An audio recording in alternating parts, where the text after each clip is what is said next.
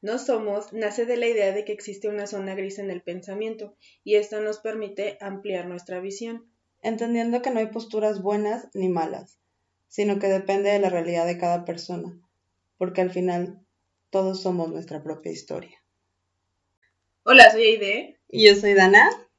Y no somos expertas en bullying. Yo tengo una duda. Dime. Defíneme bullying. Bullying. Conforme a la RAE. No, la neta no sé. Este, no, no sé lo que diga la RAE. Pero bullying es el acto de molestar a otra persona por su condición social, por su físico, por su color de piel, por su estatus social, por su... Pues básicamente. Podremos decir que es como un juicio que le haces a la otra persona, pero se lo haces, se lo externas de una forma negativa. Mm, es que el juicio en sí ya es una forma negativa. No he pues conocido a alguien que diga, ay, qué bonito me juzga esta persona. El abogado. Los abogados no juzgamos. Los jueces. No. No te creas, mira, yo sí conozco a una persona, lleva conmigo en la uni y en la prepa. Creo que es la única persona que, y se lo dije a él, tiene un ángel, tiene un algo, un no sé qué, qué, qué sé yo, que te podía decir pendejo en tu cara y no te lo tomabas mal. Pero es que ahí no estás hablando de bullying. Es que si tú lo veías era bullying, o sea, pero era como que él tenía algo que no hacía que la gente se sintiera mal, o sea, como de, una forma tan sutil y era juego y era cotorreo y era pero era como una verdad así, o sea, que yo los veía de fuera cuando él hacía los comentarios directamente a la persona y yo decía, o sea, es como una maestría en en decir dime pendejo. O sea, porque me agrada que tú me digas pendejo, pero si tú me lo dices, no me gusta. Entonces, yo creo que sí hay personas que aplican el bullying, pero no hacen sentir mal a la otra persona. Es que entonces no es bullying, porque el bullying tiene, que la condición que te hace sentir mal, claro. Pero es que, por ejemplo, yo en algún momento leí a una persona que tengo conocido, es más grande que nosotras, y él decía, es que en mis tiempos el bullying no existía. El bullying siempre ha existido. No, o sea, me refiero a que él dice eso. O sea, esa es su opinión. El bullying no, existía y ahorita las nuevas generaciones pues no aguantan nada. Yo así me llevaba, hasta peor me llevaba. Entonces, yo ahí es donde, por eso mi pregunta.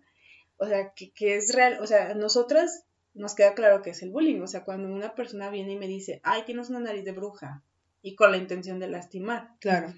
Pero hay mucha gente que esa parte, si tú le dices, oye, ¿por qué me buleas? Yo no te estoy buleando, es coto. Entonces, e, e, es ahí donde, donde digo, hay una línea y por eso lo tocamos, ¿no? Por eso hay una línea súper delgada entre estamos en un coto rudo y ya pase a ser bullying. Que el bullying ya, por ejemplo, estamos hablando de palabras mayores. Eh, yo te puedo decir más en Estados Unidos porque aquí no, lo, no, no tengo una referencia, pero de los niños que se ven en las películas, que le agarran la mochila, les tiran, les, les avientan cosas en la cara, o sea, eso ya es una agresión. No, pero claro que sí.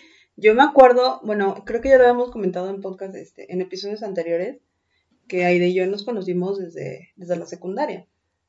Eh, creo que lo dijimos en el podcast de miedo, en el episodio de miedo. Eh, y yo recuerdo perfectamente que que había eh, grupitos de, de, íbamos en una secundaria para niñas, porque niñas bien de toda la vida, este, y había grupitos de niñas que eran muy pasados de lanza y que, claro que escondían las mochilas en el bote de basura y andabas tú como pendeja, a mí me llegó a pasar, buscando el, la mochila y no la encontrabas por ningún lado y todo el mundo cagado de risa porque sabía que estaba en el bote de basura y tú ni de pedo sabías dónde estaba.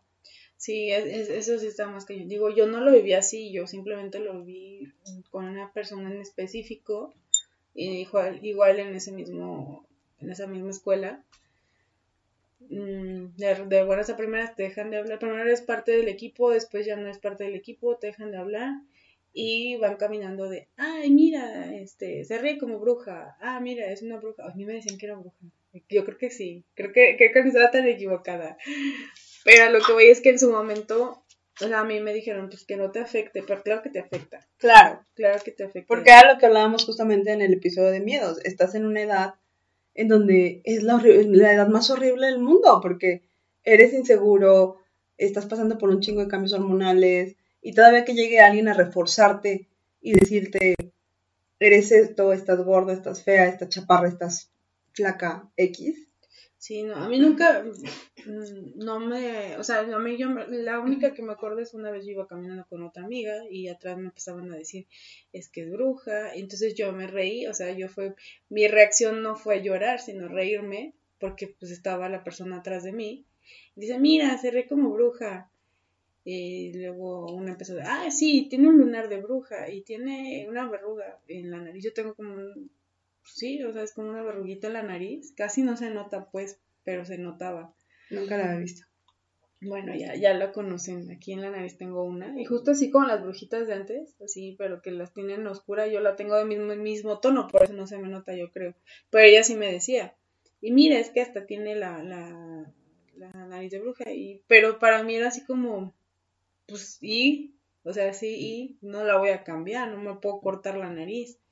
O sea, obviamente después sí decía, ah, es que mi nariz está muy ancha. O sea, indirectamente o inconscientemente, sí llegué a decirle a mi mamá, mamá, es que tengo una nariz muy ancha. Es que te afecta. y mi mamá dice, no, estás loca, la tienes delgada, o sea, está bien, tu nariz está bien, está normal. Entonces, o sea, si llega como al punto de que te lastima, pero a mí me educaron como que no te tiene que afectar. No sé cómo lo vas a hacer, pero no te tiene que afectar.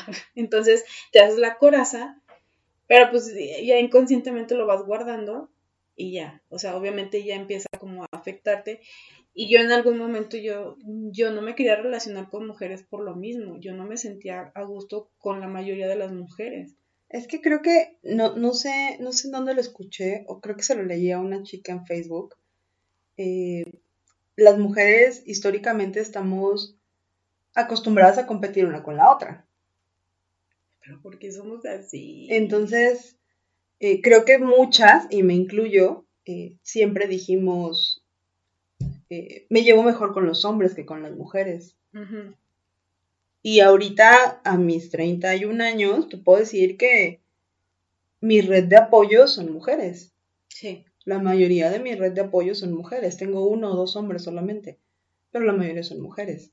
no sé si fue por el cambio de, mentalidad que tuvimos muchas o por el cambio de, o, la evolución natural que se nos dio por todos los acontecimientos que han estado pasando y el Girls for Girls y el Me Too y bla, bla, bla. No sé si fue esa parte que a muchas nos hizo cambiar un poquito y decir, híjole, sí tengo que ser un poquito más amable. Mm, yo más bien, mm, en mi, o sea, en mi historia es, eh, yo cuando salgo de, de esa escuela, no, no es que la repudiara, pero sí tenía como... Era un infierno, güey. O sea, igual y a mí no me hicieron cosas tan jaladas porque pues, sé que alguna otra amiga le, le cortaron el pelo, este, las amarraban a la banca, te ponían cola loca en la falda, este, recordamos que era una escuela de puras niñas, ¿eh? Sí, sí, no, no había niños, nada, nada. Creo que si había hombres eran maestros y eran como dos. Por, lo general también eran muchas mujeres. Entonces, sí tuvimos, o sea, sí, sí, yo llegué a ver como ese tipo de, de acoso, pero a mí lo más que fueron fueron palabras. Y si me hicieron algo, la verdad es que no me di cuenta o ya lo borré de mi memoria. Justo, justo yo creo que es esa parte, porque yo sí tengo muy marcada. Eh, yo llegué a, esa escuela en segundo de secundaria. Yo había cursado primero de secundaria en Ciudad de México. Es cuando mi familia y yo nos mudamos a vivir a León y llego a, esa escuela. Entonces, pues yo supuse que era un ambiente seguro, igual que en el que yo había crecido en Ciudad de México. Digo, no era completamente seguro, había bullying y así. Y a lo mejor también en Ciudad de México muchas veces me hicieron bullying. Pero a final de cuentas yo me sentía segura. Nunca había estado conviviendo con tanta mujer. Y recuerdo perfectamente que, que cuando yo llegué me presentaron, dijeron que venía de Ciudad de México, era chingada, bla, bla, bla. Y al día siguiente de eso, lo tengo aquí grabado, güey. Entré al salón y una de esas de, de ese grupito que te digo, justo, que la vez que si, si me preguntas cómo se llama no me acuerdo. Y si me preguntas cómo es, la neta tampoco me acuerdo. Eh, gritó, guarden su cartera porque viene la chilanga. Y fue algo bien feo porque yo dije, verga, yo no soy ratera. Sigue. Pero tenían, o sea, lo- las personas que venimos de Ciudad de México tenían ese estigma. Sí, aquí. Entonces era algo con lo que yo no estaba preparada para lidiar. Sí, claro. Y fue algo que me marcó mucho. Sí, mm, yo como que como estuve toda primaria, secundaria, y sí, creo que nada más primaria y secundaria, que pues ay, la mitad de la vida, ¿no? este, yo más bien tenía, o sea, como que mi, mi relación era, tengo un grupito y lo que hablamos de las relaciones, llega un momento en el que no sé por qué ya no funciona y pues no tenemos la madurez de decir, ¿sabes qué? Ya no me quiero juntar contigo porque creo que ya no pensamos igual. O ya no me caes bien. Y era, te trato mal para que te vayas. Era repudiarte. Ajá, te, te repudió y ya. Entonces me pasó varias ocasiones y ya ahorita, ya más grande, hablando con la mayoría de las mujeres, creo que por lo menos de mi círculo de ahorita, la mayoría me dicen sí, o sea, a mí también me pasó, yo también me sentí, re- o sea, eh, relegada, yo, yo me sentí que las mujeres eh, no me apoyaban.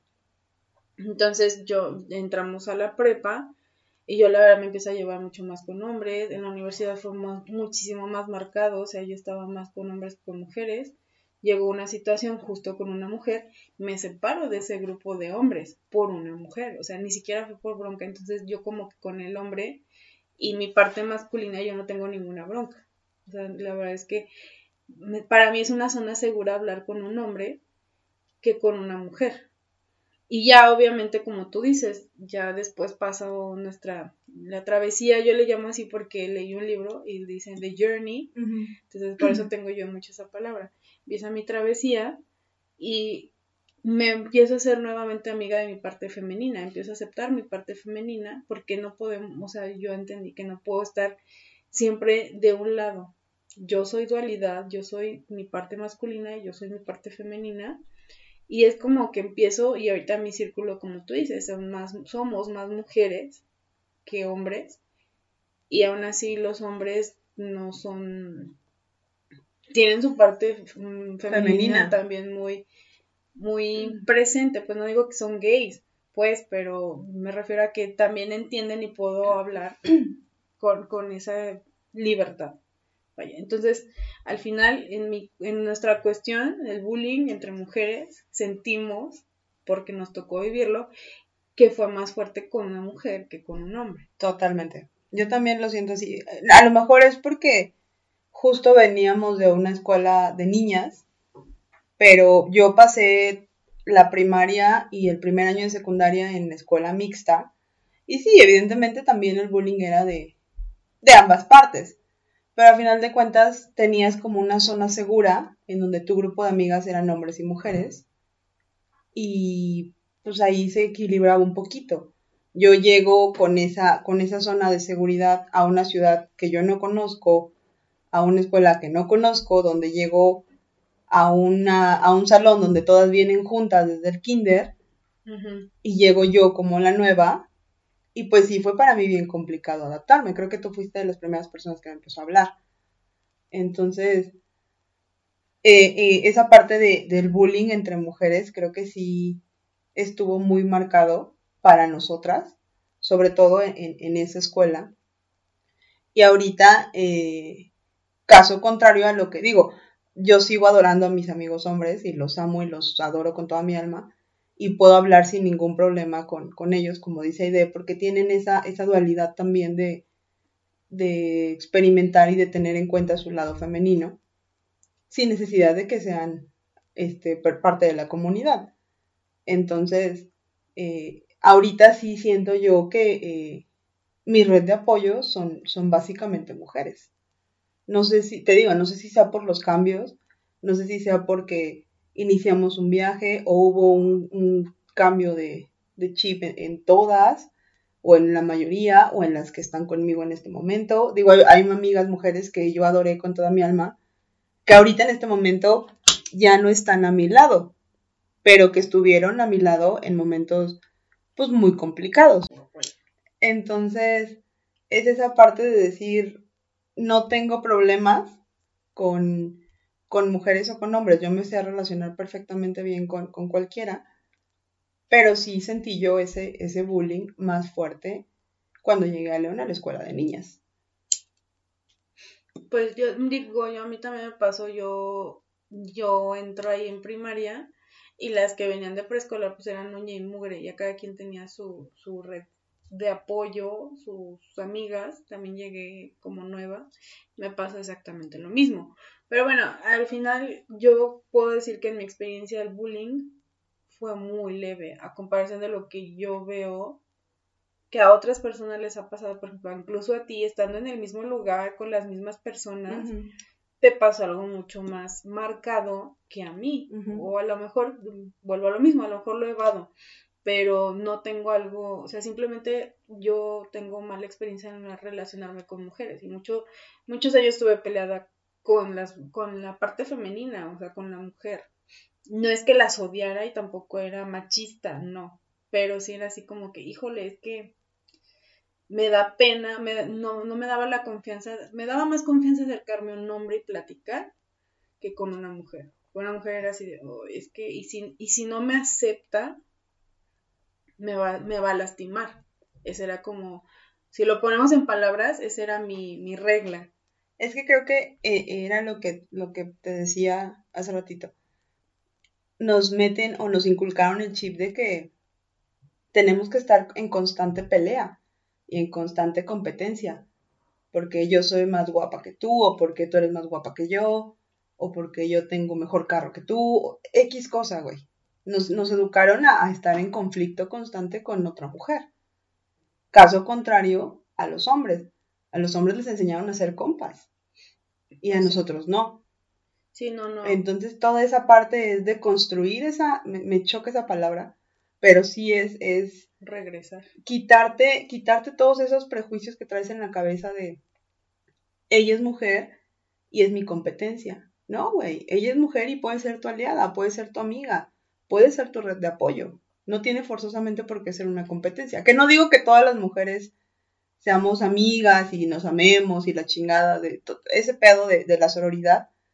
Porque, pues sí, este, evidentemente, girls support girls y apoyo eso, pero pues también hay mujeres culeras, se tiene que decir y no pasa nada. Y hombres también, o sea, hay como de todo, o sea, al final te quedas con la persona que, que resuena contigo, ¿no?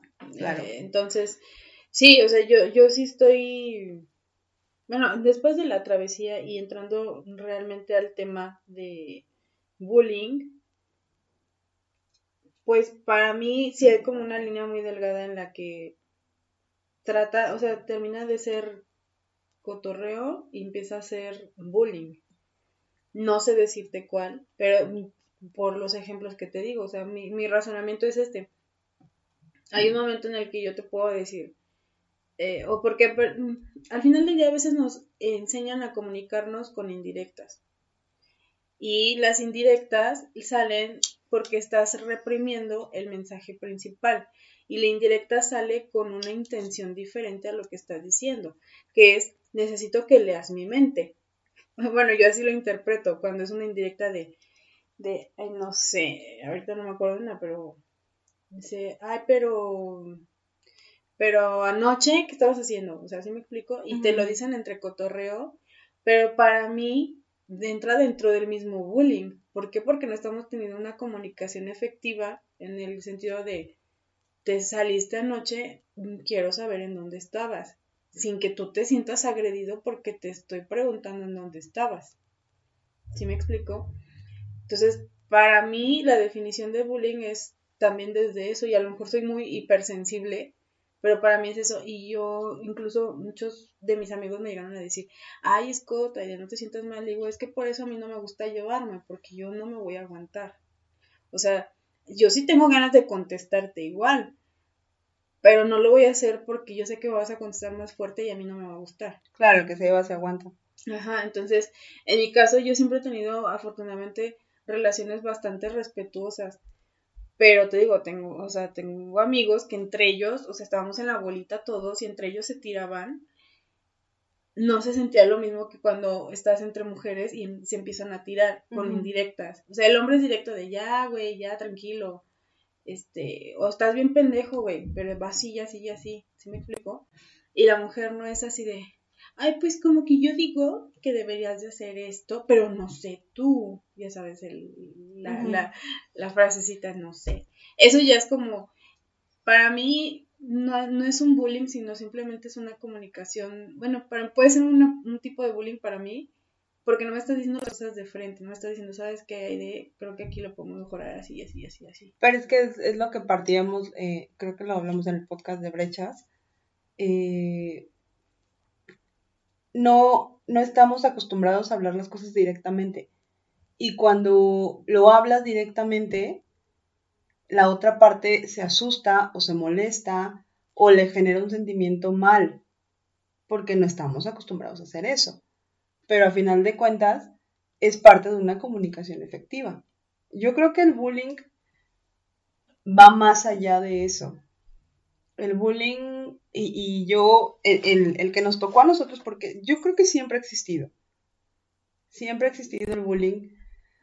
Siempre ha existido el vamos a molestar al chaparrito, vamos a molestar al gordito, vamos a molestar a la de lentes, vamos a molestar a esto y aquel. Y por lo regular, cuando somos niños es por características físicas. Porque estás gordito, porque estás chaparro, porque estás alto, porque estás, este, porque usas lentes, porque eres más moreno, X cosa. Estás muy flaco, estás muy gordo. Sí, entonces eh, el bullying siempre ha existido, pero yo creo que ahorita con el boom de las redes sociales, el bullying creció exponencialmente precisamente por eso, porque estás vulnerable a, a que no solamente, digo, en este caso, cuando me dijeron lo de la cartera, pues me expusieron en el salón y se rieron en el salón pero caso contrario hubiera sido que lo hubieran subido a YouTube y se hubieran reído miles de personas de mí. Entonces, el bullying que están atravesando los jóvenes de ahorita, a los que llaman la generación de cristal, es totalmente diferente a los al bullying que se vivió en nuestra época. Porque sí existió y también nos decían cosas y también nos molestaban por los lentes, porque estás gordo, porque estás chaparro, porque estás alto, bla, bla, bla. Pero se quedaba en cierto círculo, en cierto ámbito. Y ahorita no. Ahorita ya te suben a, Facebook, a Instagram, a YouTube. Te pueden hacer una página, güey. Y, te exponen. Exponen algo que a lo mejor era, era privado.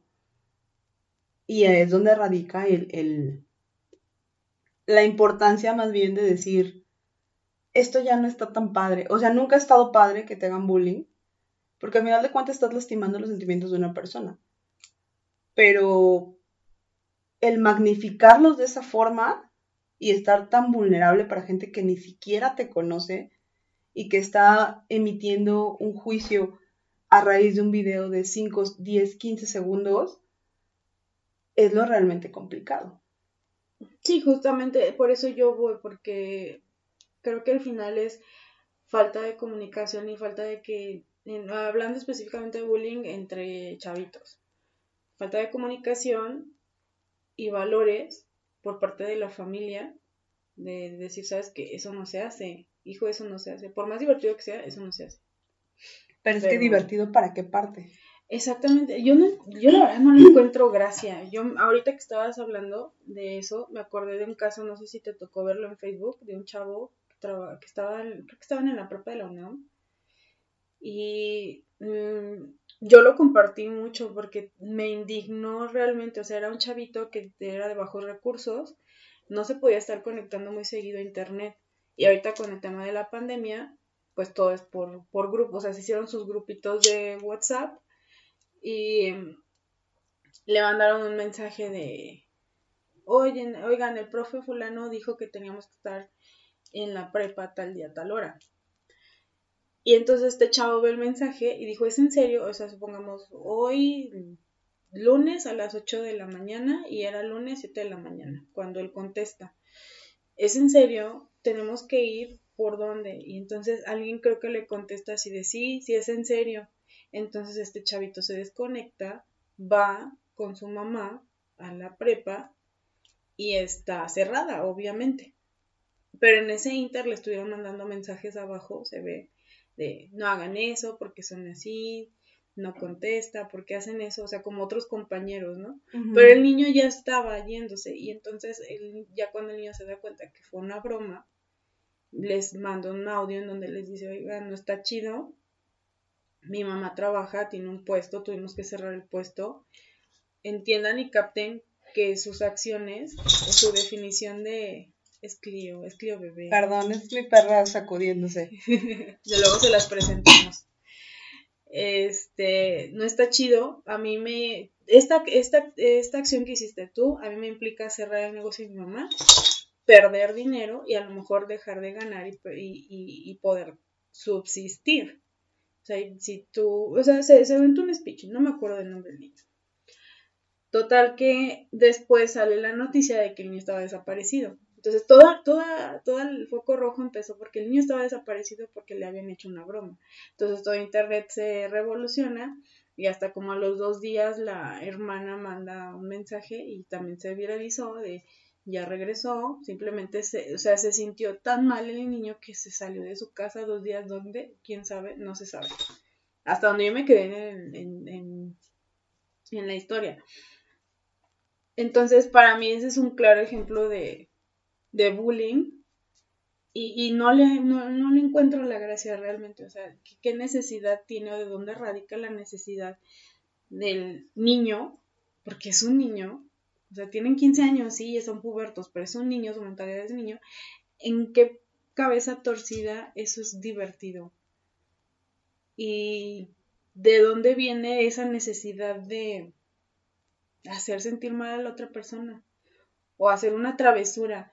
Y porque yo me acuerdo de mi vecina, una vecina con la que no nos llevamos bien, muchas travesuras de las que hacían sus hijos fuertes, que con fuego, que, o sea, con cosas que realmente si se hacen mal, pueden, ser peligrosas. Pueden ser peligrosas.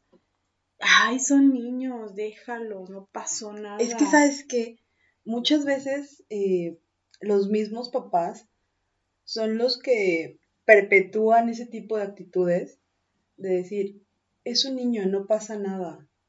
No, güey, sí pasa. Sí, claro. Educa a tu hijo, cabrón. No, no tengan hijos. Si no, no o sea, si no tienes tiempo para educarlo, para ponerle atención, para darle eh, sustento, eh, darle una buena economía, darle de comer y cuidar sus emociones y sus sentimientos, no tengas hijos, güey. No estás preparado emocionalmente para hacerlo. No lo hagas. Si no estás preparado para darle todo eso, no tengas hijos. Educa a tus hijos. Porque ese niño que hoy está haciendo una bromita pequeña, el día de mañana no sabes lo que va a hacer y qué puede ocasionar en la, en la mente de otra persona. Porque a lo mejor tú y yo ahorita los 31, 32, eh, crecimos con un bullying, sí, y lo vivimos, sí, y nos dejó heridas emocionales, sí. Y la estamos trabajando. Pero al final de cuentas fue ahí, fue en ese círculo, fue en ese salón donde se vivió. Sí. No se magnificó a que todo Internet se burlara de ti, güey. Sí, no, y afortunadamente ahorita que andamos mucho con, el tema de, de inteligencia emocional, porque creo que a, a, nuestra generación a lo mejor nos faltó mucho de eso y a las anteriores también pues en este caso que les platico, hasta donde yo sé, creo que sí expulsaron a los muchachitos estos que, que sí fueron parte de ese mensaje, ¿no? Creo, creo. Ya si no, ahí abajo me dicen en los comentarios. Para lo que voy es, mm, afortunadamente creo que ahorita ya como está magnificado con las redes sociales, sí es más fácil darles un buen escarmiento pero también creo que muchos de, de, esas, de ese tipo de ataques no salen a la luz y desgraciadamente siempre la mala es la que reacciona, o sea, la víctima. Y, y, vamos al, o sea, y vamos al doble bullying en el que, o sea, todavía me está pegando Dana Y como le, le contesté, es que ¿por qué le hablas feo a Dana? Porque, porque reaccionas violentamente ante, Dana. Tú eres la violenta, no yo. Sí, justo, era lo que te decía hace rato. Estamos muy acostumbrados a juzgar por 5 o 10 segundos de un video que vemos y que realmente no sabemos lo que hay detrás de esa historia. Digo, evidentemente no estoy justificando a las ladies ni a los lords, pero no, no sabemos eh, lo que hay detrás de un video de un chico que está reaccionando a golpes contra otro chico, porque a lo mejor no sabemos si al que le están pegando se la merecía. Digo, no, la, la violencia genera violencia siempre y ya sea que sea violencia física o sea violencia verbal, se te va a regresar de la misma forma, que era lo que hablábamos en el capítulo de brechas. Das lo que traes en el corazón. Hablas de lo que traes en tu corazón. Y si traes hate, pues de eso vas a hablar.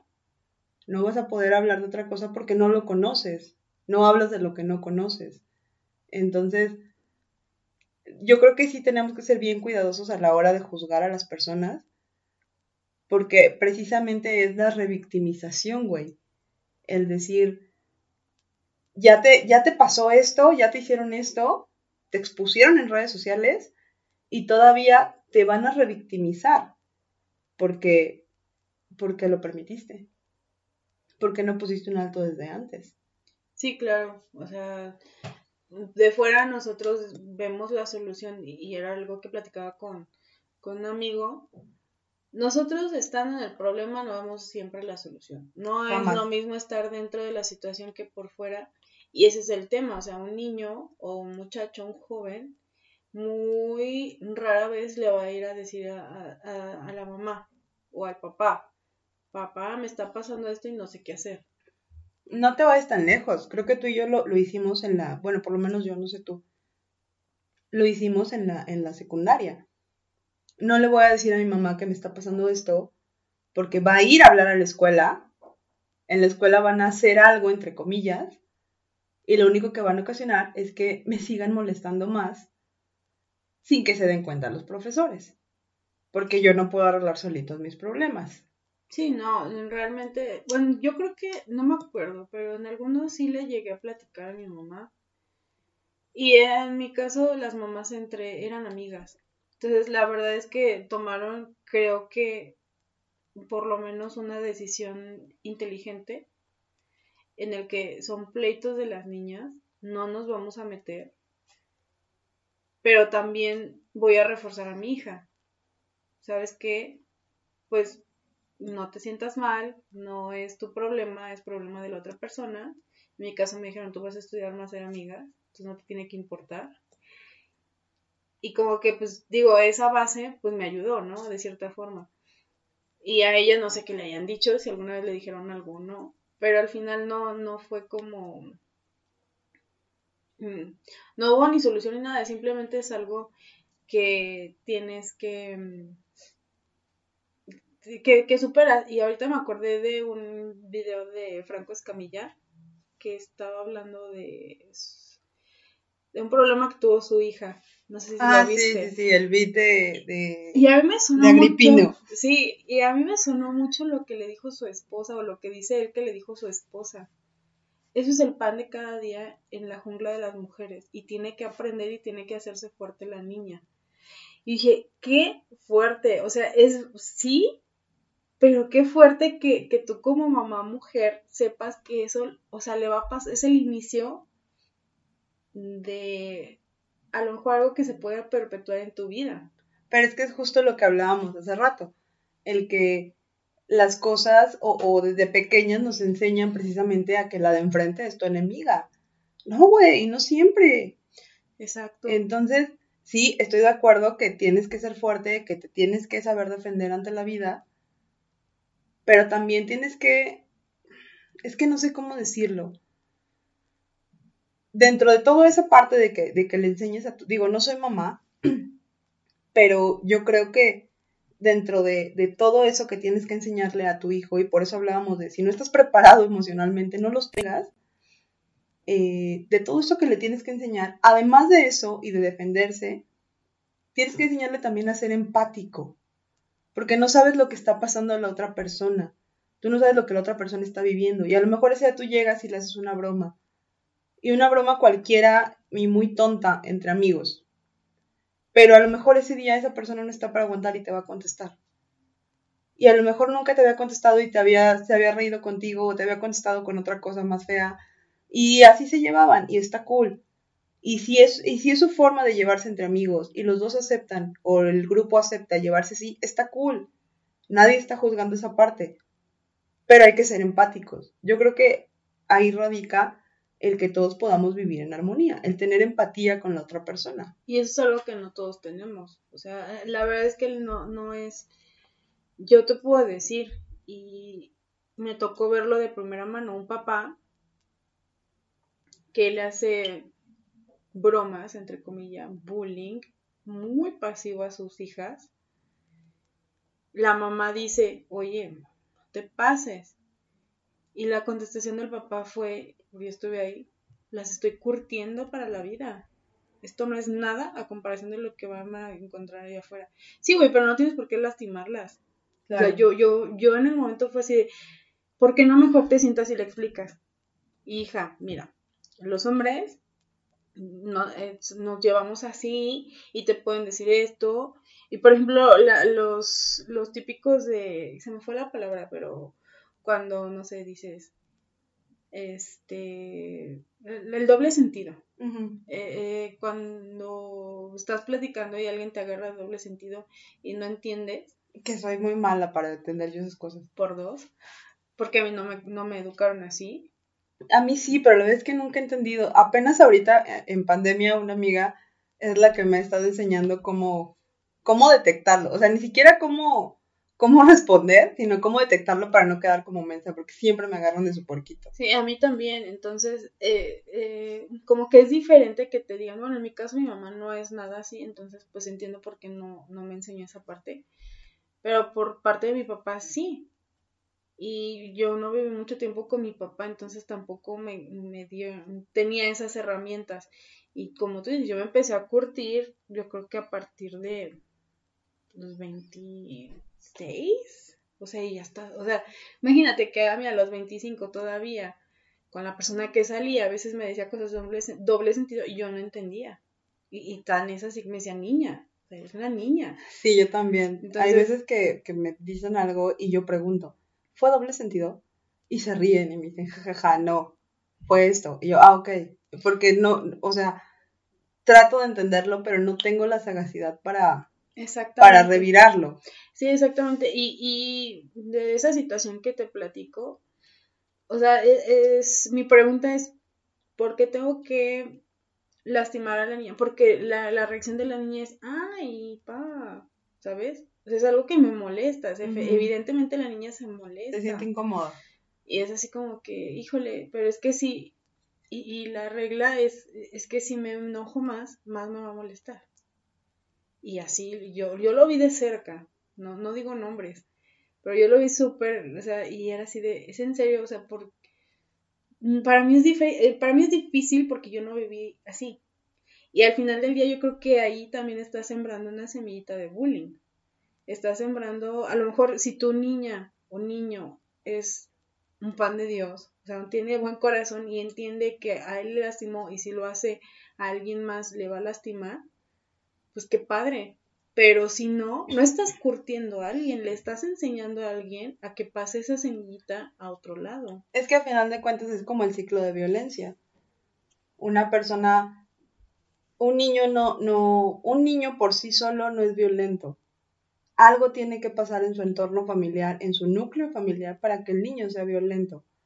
¿Qué está pasando en esos núcleos donde los niños están haciendo bullying para que los niños sean así? Y los adultos, o sea, ¿por qué un adulto también sigue haciendo bullying? Porque todavía hay adultos que lo hacen. Ejemplo este que te digo. Porque no nada más era con sus hijas, era con la gente alrededor. Y era de, ah, es que así soy yo. Uy, no tengo por qué aguantarte. Eh, justo, justo era lo que decíamos.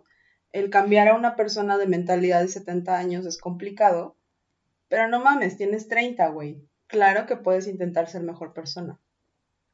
Es muy mediocre el decir, pues así soy, así me voy a morir. No, aparte, como dice, decía don Benito, ¿no? El, respeto al derecho ajeno es, Es la, la paz. paz. Este, y yo estoy muy a favor de eso, o sea, para mí el respeto pues, es una de las bases para mis relaciones en general. O sea, si yo ya no te respeto, yo no te voy a ofrecer una buena versión mía. Desgraciadamente así soy. Justo.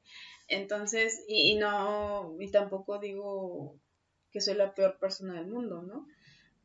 Pero, o sea, al final del día es como, yo creo que el bullying no tiene que, no se tiene que catalogar el bullying cuando hay una agresión física, cuando hay una agresión social. Yo creo que el bullying también se puede dar entre dos personas y entre broma y broma. Claro. Pero Justo, justo en esa parte, yo, yo tengo uno de mis mejores amigos, más bien mi mejor amigo hombre, eh, nos llevamos muy pesado. Nos decimos muchas cosas muy feas. Eh, pero así es nuestra mecánica. Entonces, hace un año o dos años, no me acuerdo, eh, era Black Friday y él, es, moreno, más moreno que yo. Y se me hizo gracioso decirle, Happy, Happy, Happy Friday o Black, algo así. Era un juego de palabras, pero era para decirle feliz día negro. Ajá. Eh, y su respuesta fue de, ¿por qué me dices así, güey? Y le dije, pues porque es una broma. Y me dijo, no me gusta que me hagas esas bromas. Ok, está bien. En la vida le he vuelto a hacer una broma acerca de eso, pero lo habló y me lo dijo. Exacto. Entonces dije, ok, este tema con él es sensible, no lo voy a tocar. Él también ha hecho bromas en días que yo no me siento bien y le digo, ¿sabes qué, güey? Hoy no estoy de humor para aguantar bromas, no me hagas bromas. Sí, yo también he estado en eso. Entonces él me dice, ok, está bien, hoy no te hago bromas. Y la vida gira en torno a otras cosas, o sea, no es necesario agredirnos ni decirnos cosas. O, por ejemplo, yo soy muy dada, ahora en la pandemia, soy muy dada a hacer stickers y se los mando y hago muchos stickers de mis amigos con sus fotos y, y así. Y otra de mis amigas es muy dada a hacer memes, es su forma de demostrar cariño y amor. Y me hace memes cada que se le da la gana. Y yo no me enojo, porque yo sé que es su forma de ella de decirme que me quiere. Pero a lo mejor un día no me va a gustar alguno que me haga y ese día se lo voy a decir, ¿sabes qué, güey? No está tan cool que me hagas un meme de esto. Hazme memes de otras cosas o de otros temas. Pero el chiste es que lo hables. Pero ¿cómo hablas con un agresor con el que no tienes una relación cercana? ¿Cómo hablas con un, con un agresor que, que te está bulleando? No sé si por sentirse superior, no sé si por... No no sé cuál sea el tren del pensamiento de un, de un agresor o de una persona que hace bullying. Porque nunca he sido eh, alguien que hace bullying a gente que no conozca. Yo le hago bullying a mis amigos. Ajá. O sea, yo con mis amigos sí soy muy bulea, o sea, sí los buleo. Pero es lo mismo, es lo que te digo, son, son, son formas de relaciones que ya se hablaron. Sí. Pero no voy a hacerle bullying a una persona que tengo dos segundos de conocer, o que Claro. convivo muy poco con ella, o que nada, a lo mejor nada más solo la ve en el trabajo. No entiendo el tren del pensamiento de esa persona que sí lo hace. ¿Por qué lo hace? ¿Sabe, ¿sabe acaso todo el, el, el desgaste emocional que también puede tener la persona a la que están bulleando? Sí, es que no sabemos qué es lo que le está pasando a la persona por detrás. Y yo creo que de ahí radica la empatía, o por lo menos mi forma, mi definición de empatía es, pues yo no sé qué traiga la persona atrás. Claro que la voy a regar alguna vez, pero pues trato de no generar conflicto. A mí no me gusta generar conflicto de ningún tipo, ni que me vengan a generar conflicto. Es como, wait, wait, wait. y yo tampoco entiendo, por ejemplo, yo puedo decir, tengo una vecina, repito, que no me la llevo bien para nada. Pero se le ha dicho de muchas formas, no, no, no. Y es como si le dijera, sí, sí, sí, síguele, síguele, sígueme madreando, sígueme haciendo travesuras de adultos. Y no entiende, de verdad no entiende. Y no hay forma, ya se le habló bien, ya se le habló mal, ya se le metieron demandas. Y sigue, y sigue, y sigue. Entonces es como, híjole, para una persona que es de ese tipo, no, no sé. No sé cuál sea su tren de pensamiento. Ni que haya vivido, ni que él haya llevado a ese punto. Que justo estábamos platicando, tuvimos una reunión con unos amigos de la familia en el que tocábamos ese tema.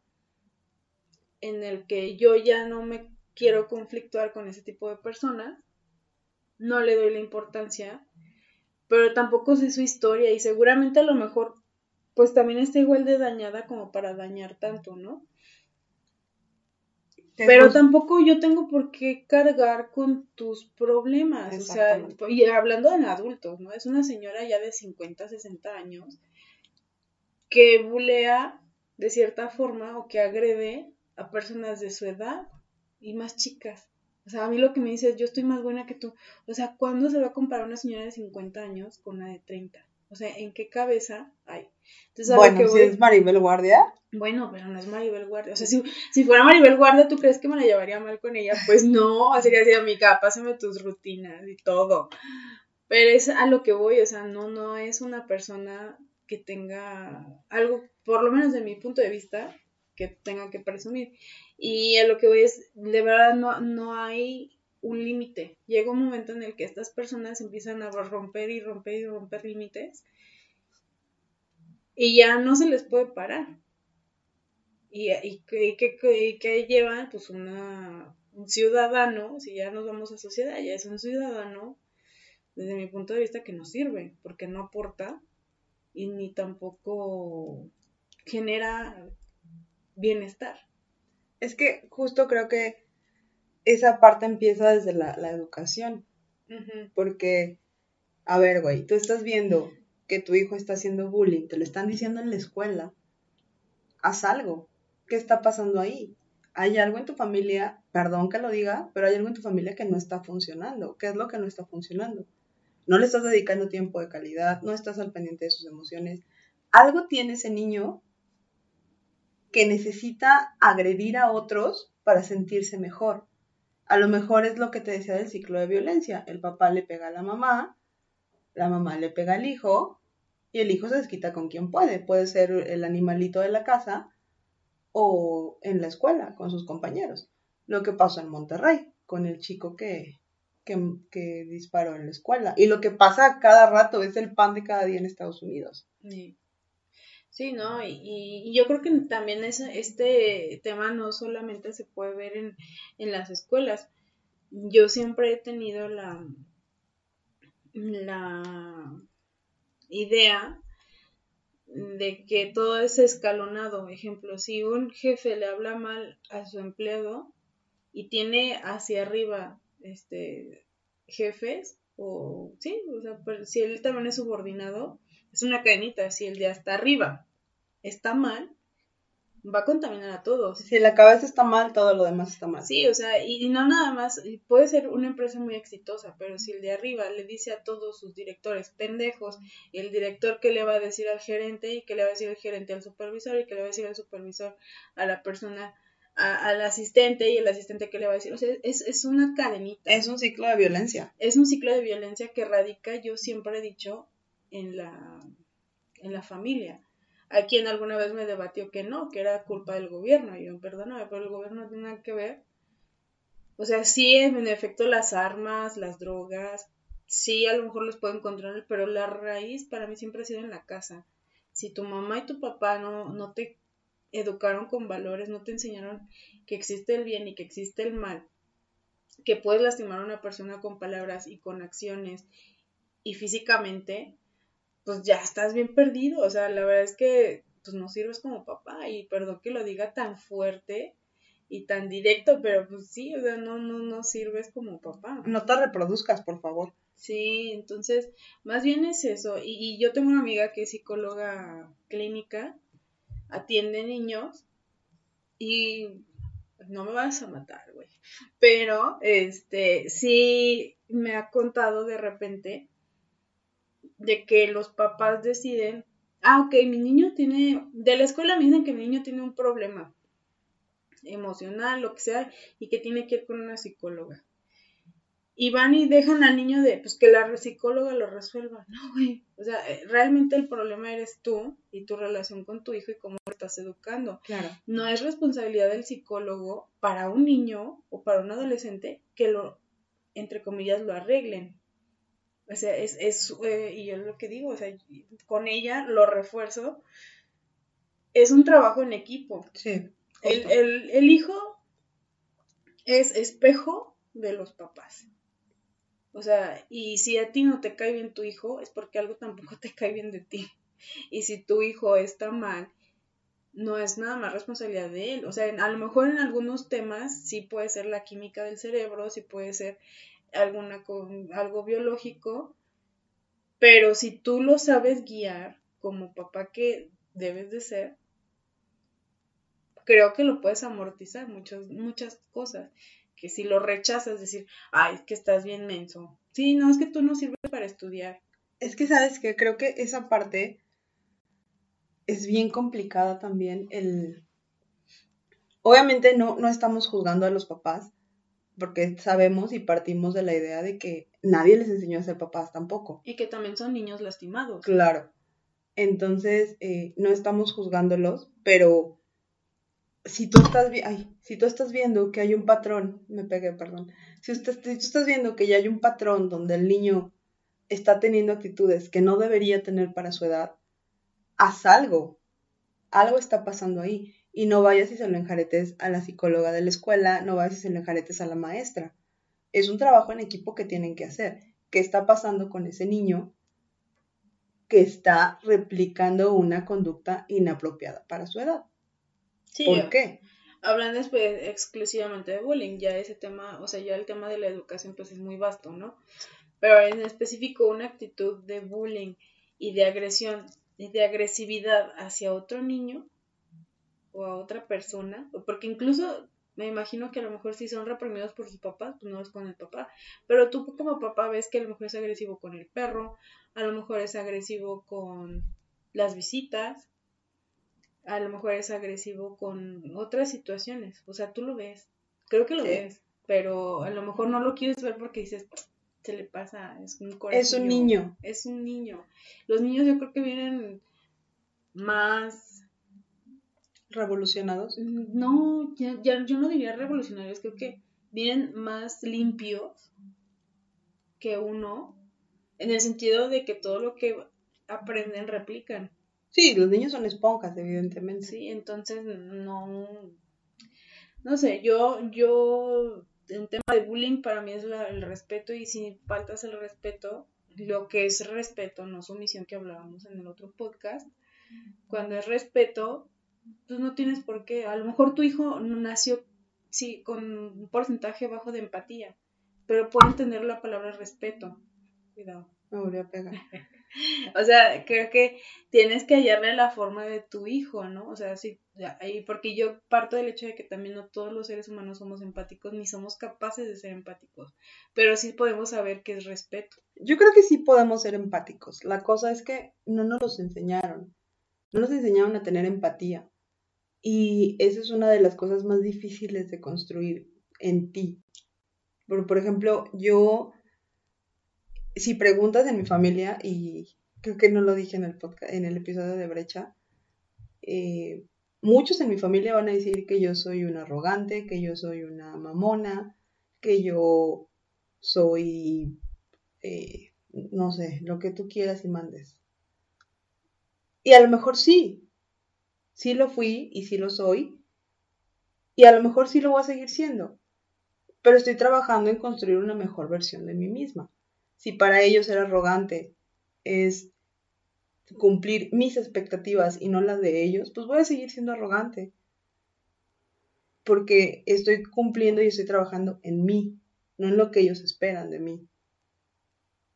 Y cada quien, a final de cuentas, se procura a sí mismo, porque no sé si lo dijiste en otro podcast. Eh, a final de cuentas, la persona más importante para ti eres tú misma. Y tienes que trabajar en esa parte.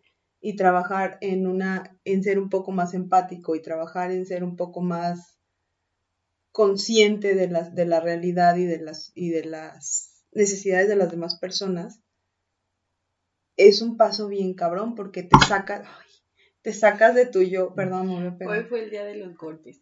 Eh, te sacas de tu yo, de tu egocentrismo, se puede llamar, y de que yo soy lo más importante en este mundo, para también preocuparte por qué es lo que le pasa al de al lado, porque el de al lado está así. A lo mejor no entiendo tu postura, pero la respeto. Y no por eso te voy a dejar de querer. Y no por eso te voy a dejar de, de contar mis cosas. Y no por eso vas a dejar de ser mi amiga. Esa parte de empatía nos falta mucho. Y más ahorita en una situación como la que se está viviendo en el país donde estamos completamente polarizados, necesitamos generar más empatía. Sí, yo, yo a lo que voy es que para mí empatía es, es algo con lo que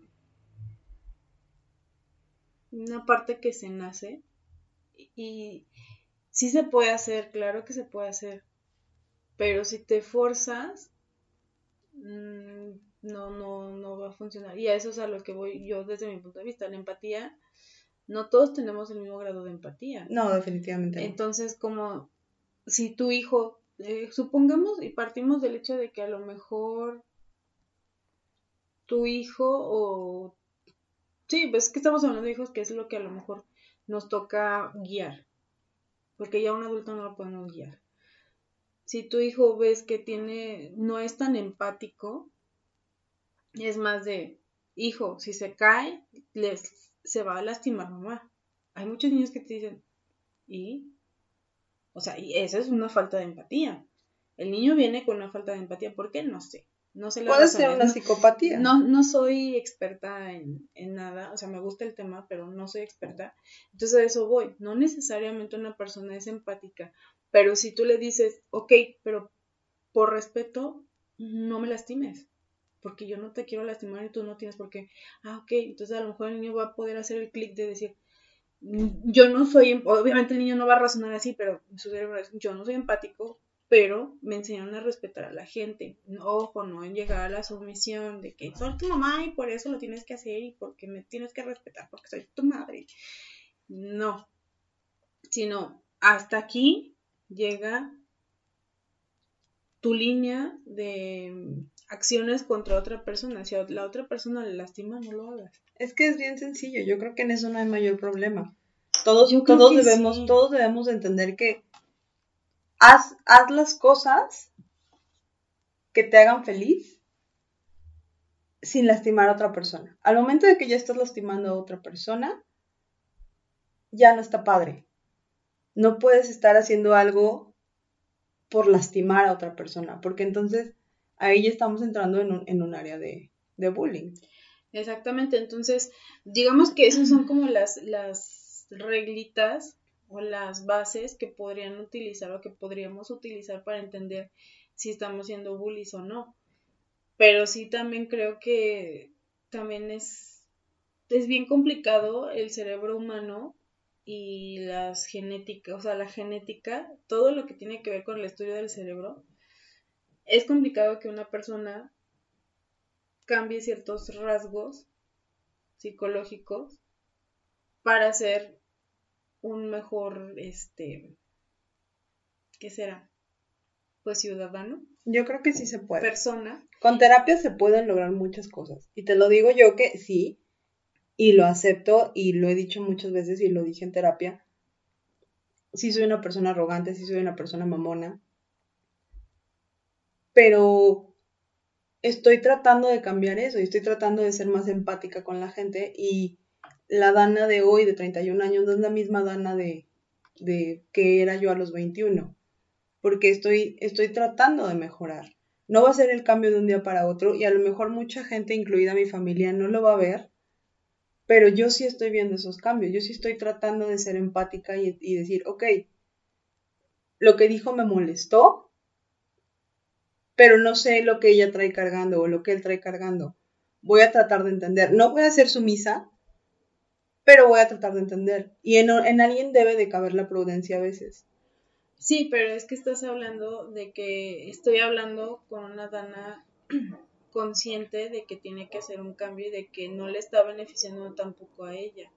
Yo, yo te digo que no, porque en base a mi historia y mi experiencia, no conmigo, sino con personas cercanas, ejemplo, no creo van a decir, ah, ya, pero sí, o sea, tengo una vecina que es el ejemplo de, hasta donde yo sé, eh, ha ido a terapia, toma medicamento psiquiátrico, nivel psiquiátrico, y no, o sea, no, no hay forma. Es que también el, el, Estamos el ir a terapia no, no te garantiza que cambies, también tienes que querer tú hacerlo, porque si no, no va a servir de nada. Es mi, es mi punto, no todos somos empáticos, no todos somos capaces de, y aunque vayas a terapia, y aunque, eh, ¿qué será? Hagas lo que hagas, pongas a, le reces a quien le reces, sea tu fe la que sea, hay gente que no es empática y es algo que nunca lo van a entender, por lo menos en esta existencia. Si crees en otras existencias, a lo mejor en otra, y si no, es algo que no va a pasar. Y para mí eh, es una de las lecciones más importantes de vida. No toda la gente que tienes enfrente mm, es como crees que es. Una, dos no, no son capaces de tener una conversación inteligente y calmada y pausada como tú, ya la, y tú y yo la podemos tener. O sea, hay, hay mucha gente que no, y hay gente que pues a lo mejor nació con algún defecto psicológico, genético, lo que tú quieras, y no va a cambiar. Y hay que aceptarlo. O sea, nosotros, a nosotros los, los que alcanzamos a ver esa parte, nos toca aceptar que pues no va a cambiar y de mí depende si me va a afectar su forma de vida, su forma de dirigirse ante, las personas o a mí misma, o lo voy a, o me voy a martirizar todo el tiempo de, es que tengo mi vecina que me caga y así y así, y solamente tener ese tema de conversación y desviar mi vida. Entonces, yo creo que el bullying, bueno, recapitulando, perdón, para mí el bullying es falta de respeto, empieza desde la falta de respeto con hacia otra persona quien sea. Y pues va a ir escalando y va a, haber diferentes dimensiones. Y si tú tienes la capacidad de escucharnos hasta aquí y entender que a lo mejor alguna de tus acciones están afectando a otra persona y quieres cambiarlo, hazlo. Y si, y si no puedes, tú solo busca ayuda. Ya sea psicólogos, ya sea este, sacerdotes, o sea, cada quien encuentra su forma, ¿no? Pero yo, yo eso es con lo que yo podría dejar. O sea, para mí el bullying es, es eso, falta de comunicación honesta con otra persona y falta de empatía, falta de valores desde un núcleo familiar. Sí, estoy de acuerdo en eso. Pero retomando lo que decías de la empatía, yo creo que yo sí tengo fe en la humanidad.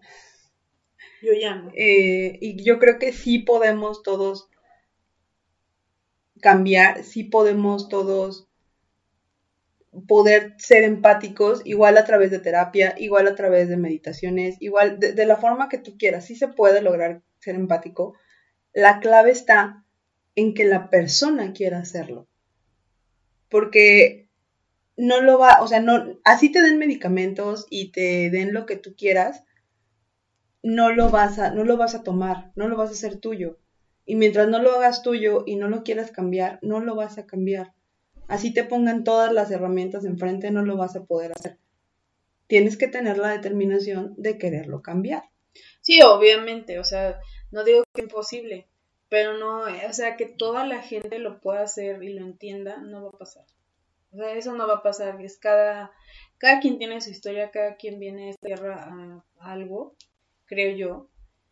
Y no podemos tener siempre un blanco y no siempre un negro. Tiene que haber siempre un equilibrio entre blanco y negro. Sí, hay matices. Y, y pues no toda la gente lo va a lograr. O sea, yo, yo no creo en el mundo perfecto en el que todos vamos a tener a sablazos que tienes que ser empático. O sea, lo que hablábamos el otro día y es tema de política, pero creo que, que va muy bien con esto. Es una analogía, ¿no? Con esa analogía eh, subrayado, negritas y con itálica.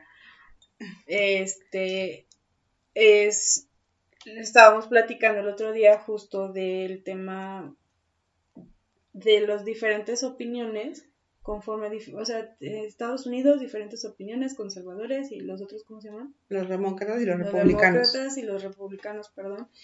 Este, o sea, están muy, muy, muy separados y no es que el racismo se haya, o era lo que decía el racismo no es que se haya ni bajado en índices, ni abolido como la esclavitud, realmente no ha pasado un gran cambio en cuestión del racismo literal de los negros y los blancos, o con los indios americanos, simplemente ya se estigmatiza al blanco que le dicen negro, al negro, que es lo que hablamos de no estamos en Estados Unidos, por favor tampoco nos demanden, estamos exponiendo una analogía.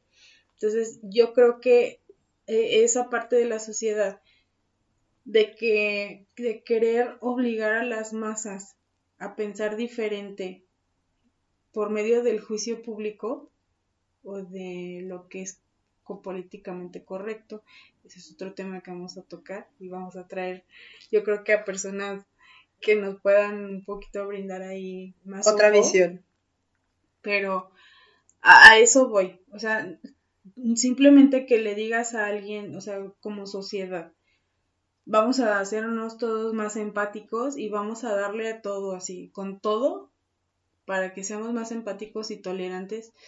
Híjole, lo único que va a hacer es que simplemente vamos a ser intolerantes de closet. Sí, evidentemente, eso, en eso estoy totalmente de acuerdo. Eh. Yo no digo que vayas y le impongas a todos tus ideas, porque al final de cuentas estás imponiendo algo. Ajá. Pero es el, tratar de ser empático y, todo este pedo es, es, una chamba bien personal sí. y bien complicada. Sí. Es trabajo personal bien fuerte y es, es ese, creo que esa parte a mí en terapia ha sido lo que más me costó fue el verme de frente y decir, ok, tengo todo esto, ¿qué quiero conservar y qué no quiero conservar? ¿Qué sí me sirve y qué no me sirve? Sí.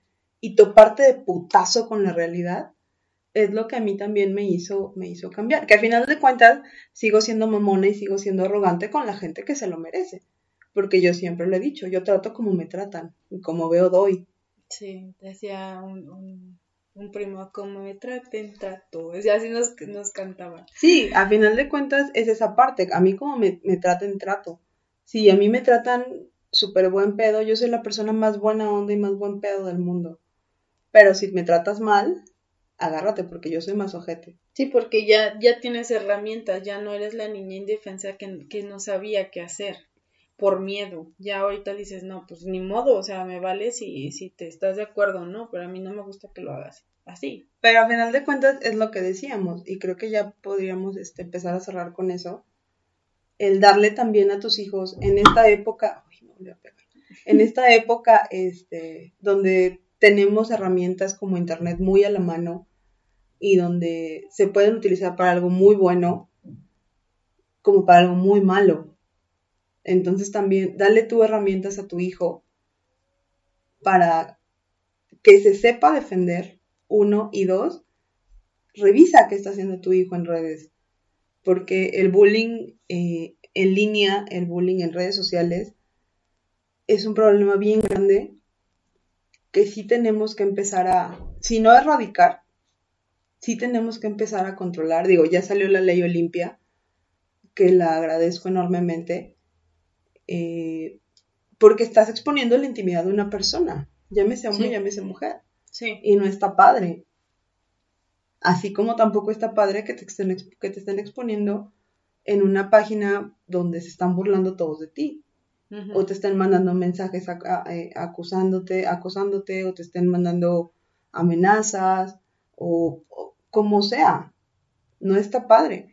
Y hay, hay muchos menores, hay adolescentes que es a los que más les afecta en estos casos esa parte y no saben cómo lidiar y no saben cómo hablarlo. Una niña que mandó un pack a su novio y el novio se le hizo fácil compartirlo, no sabe cómo hablar esa parte con sus papás y decirle, ¿sabes qué? Hice esto y ahora mi pack anda circulando en redes. Porque lo primero que van a hacer los papás va a ser juzgarle y decirle, ¿por qué lo hiciste? ¿Por qué lo mandaste? Sí, justo es como, y regresamos a, los papás. Ayer estaba hablando con una amiga, es mamá, y me dice que vio un experimento, creo que yo también lo empecé a ver, no lo terminé, pero básicamente, resumidas cuentas, es un grupo de 10 hombres, eh, los ponen en una sala y empiezan a textear con una niña. Y la, cada determinado tiempo le van diciendo a la niña, tienes que eliminar a uno, uno, uno, uno, uno. Y al final le dicen, te vas a quedar con uno. ¿Quieres ver quién es? Pues total que la niña escoge al más grande. O sea, porque obviamente no hablaron, o sea, estaban, estaban hablando del tema de las redes sociales. Entonces la niña eh, le dice, ¿por qué? Porque antes de que lo enseñan, ¿por qué lo escogiste? Ah, es que me gustó cómo me habló, este, me, me gustó cómo se dirigió hacia mí, bla, bla, bla. Y ya le dicen que es el más grande. Y, justo platicábamos eso. O sea, si tú como papá no, no proteges a tus hijas y les enseñas también ciertas cosas que no tienen que hacer en las redes sociales, así como tienes que enseñarle el respeto y que no tiene que lastimar y agredir a otra persona, pues también le tienes que dar herramientas para que no sea víctima de. Que Pero es lo yo que digo, ahorita hablando, es como un paréntesis, paréntesis porque no- casi nada que ver con el tema, pero salió del tema de la ley Olimpia, que creo que es al final, es respeto, o sea, regresamos a mi base, mi, mi base de una relación es el respeto. Sí, pero al final de cuentas eso- nunca puedes, nunca puedes culpar a la víctima. El decir tú tuviste la culpa porque mandaste las fotos es culpar a la víctima. Y no es cierto. La, la- No. la vic- la- la víctima no es culpable nunca. No, Es como decir que a una mujer la violaron porque llevaba falda. No es cierto. no, yo tampoco. La violó porque el hombre es violador. Punto. Sí, Entonces no puedes culpar a la niña porque mandó el pack.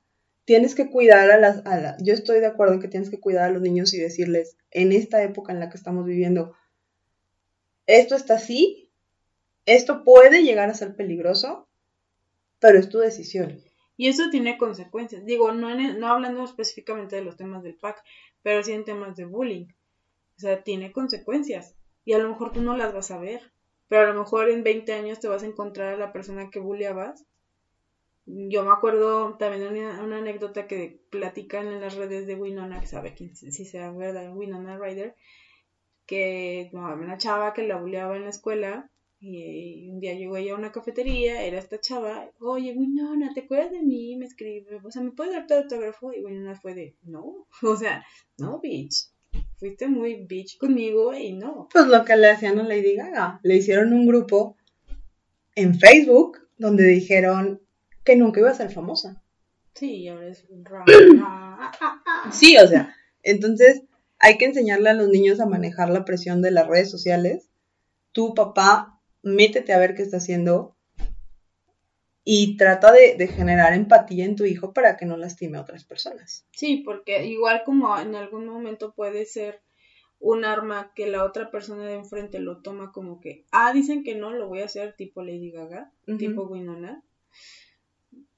Puede ver a alguien que se suicide, Claro, porque no está fuerte y tampoco, o sea, me enti- entiendo que tampoco tú como papá es responsabilidad de, de que el otro niño no aguante, pero tú también tienes la responsabilidad de decirle a tu hijo, pues es que no tienes por qué lastimar a la gente, o sea, tú enfócate en ti y, y tú, y es con el ejemplo, mientras tu papá seas la mejor versión de ti mismo todos los días o lo intentes y hables, pues eso es lo que le vas a enseñar a tu hijo y yo creo que de esa forma podemos tener pues un niño que no lastima y también va a ser fuerte él, porque al final del día quien lastima no es que sea débil, pero pues sí le trae falta algo cargando. sí le falta algo y muy cañón. Sí, pero bueno, pues ya yo creo que ya cerramos con eso. Respeto y comunicación, siempre. Por favor. Y pues ya saben, denle like, suscríbanse si les gustó el contenido y llegaron hasta aquí. Muchas gracias. Eh, déjenos sus comentarios abajo sobre el bullying. ¿Les ha pasado? ¿No les ha pasado? ¿Qué, qué han hecho para enfrentarlo? Si son papás, ¿qué han hecho con sus hijos? Y pues nada. Nos vemos la próxima semana. Bye. Bye.